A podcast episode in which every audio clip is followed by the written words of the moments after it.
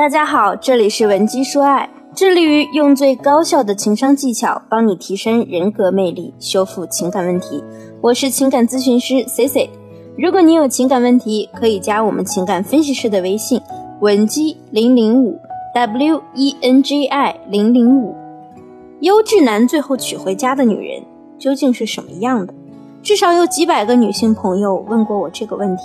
她们中有的姑娘刚刚从校园踏入社会，憧憬着找一个社会精英型的男友；有的姑娘则是在恋爱的道路上屡战屡败，屡败屡战；还有的姑娘十男有数，撩起男人来也颇有自己的手腕，只是有的时候事故的太过明显，导致恋爱失败。如果你问我，她们中最容易、最可能嫁给中产男的是谁？答案当然是那个识男有数、撩起男人来颇有手腕的姑娘。这类姑娘学习能力强，不矫情。她们恋爱失败的原因，也大多是因为自己太过聪明外露，才让男人们有了提防之心。任何人想要追求更好的生活，想要嫁给优质的男人，这样的想法都是非常正常的。只要你的目的不是出于拜金，那么可以找到一个资源好、可以在事业上给你助力，又能给你提供经济保障的优秀男人，也是一种能力。C C 为什么主要讲中产的择偶需求呢？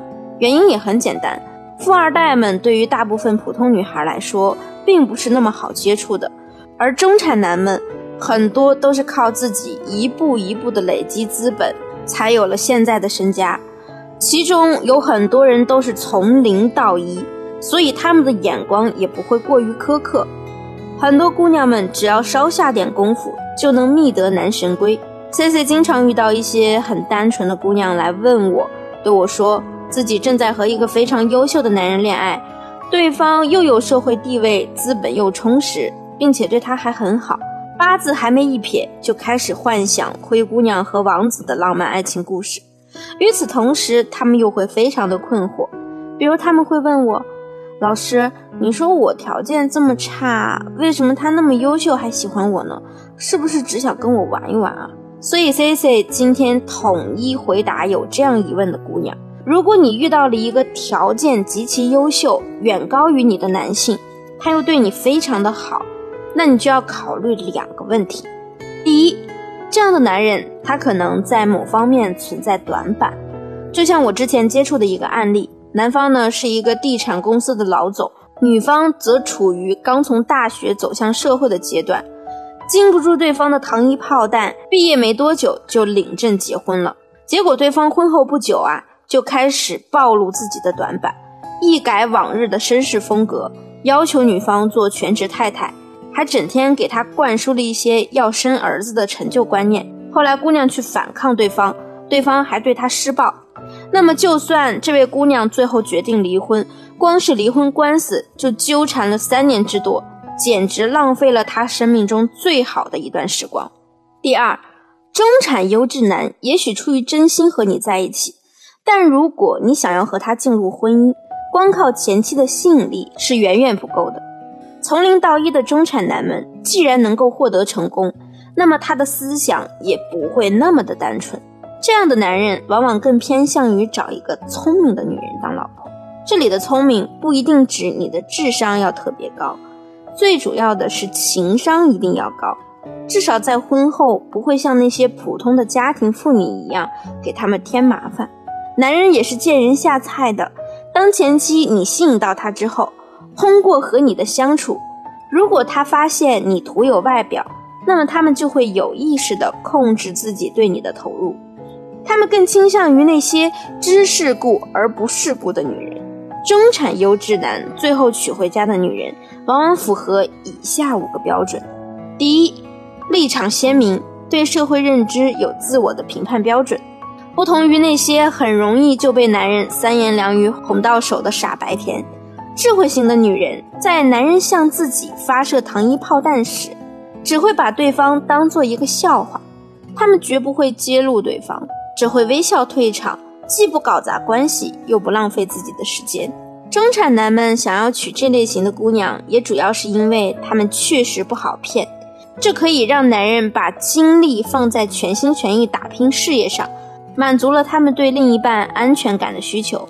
第二，戏少，女人呢总是想象力丰富，总是内心戏。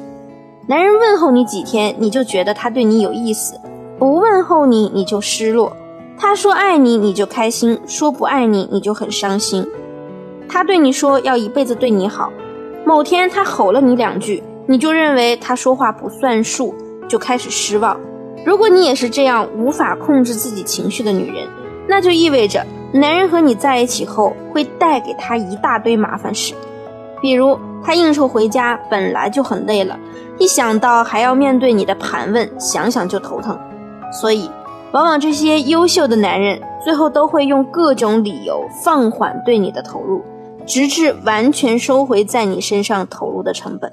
第三，就是人脉广。你认识很多人，甚至认识一些他所需要的人脉，这个也不难。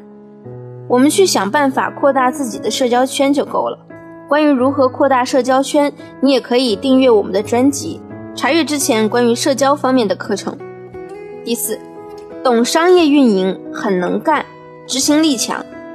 这个设定呢，就是你在跟他聊天的过程里面，可以让他知道你以前参与的一些项目都成功了。这会给男人种下一个你既有能力还旺夫的心锚。所以，如果你目前也遇到了一个优质的男人，想要牢牢抓住他，走进婚姻殿堂，接下来呢，你就可以按照 C C 的唤醒甜蜜公式来引发对方对你的依赖感。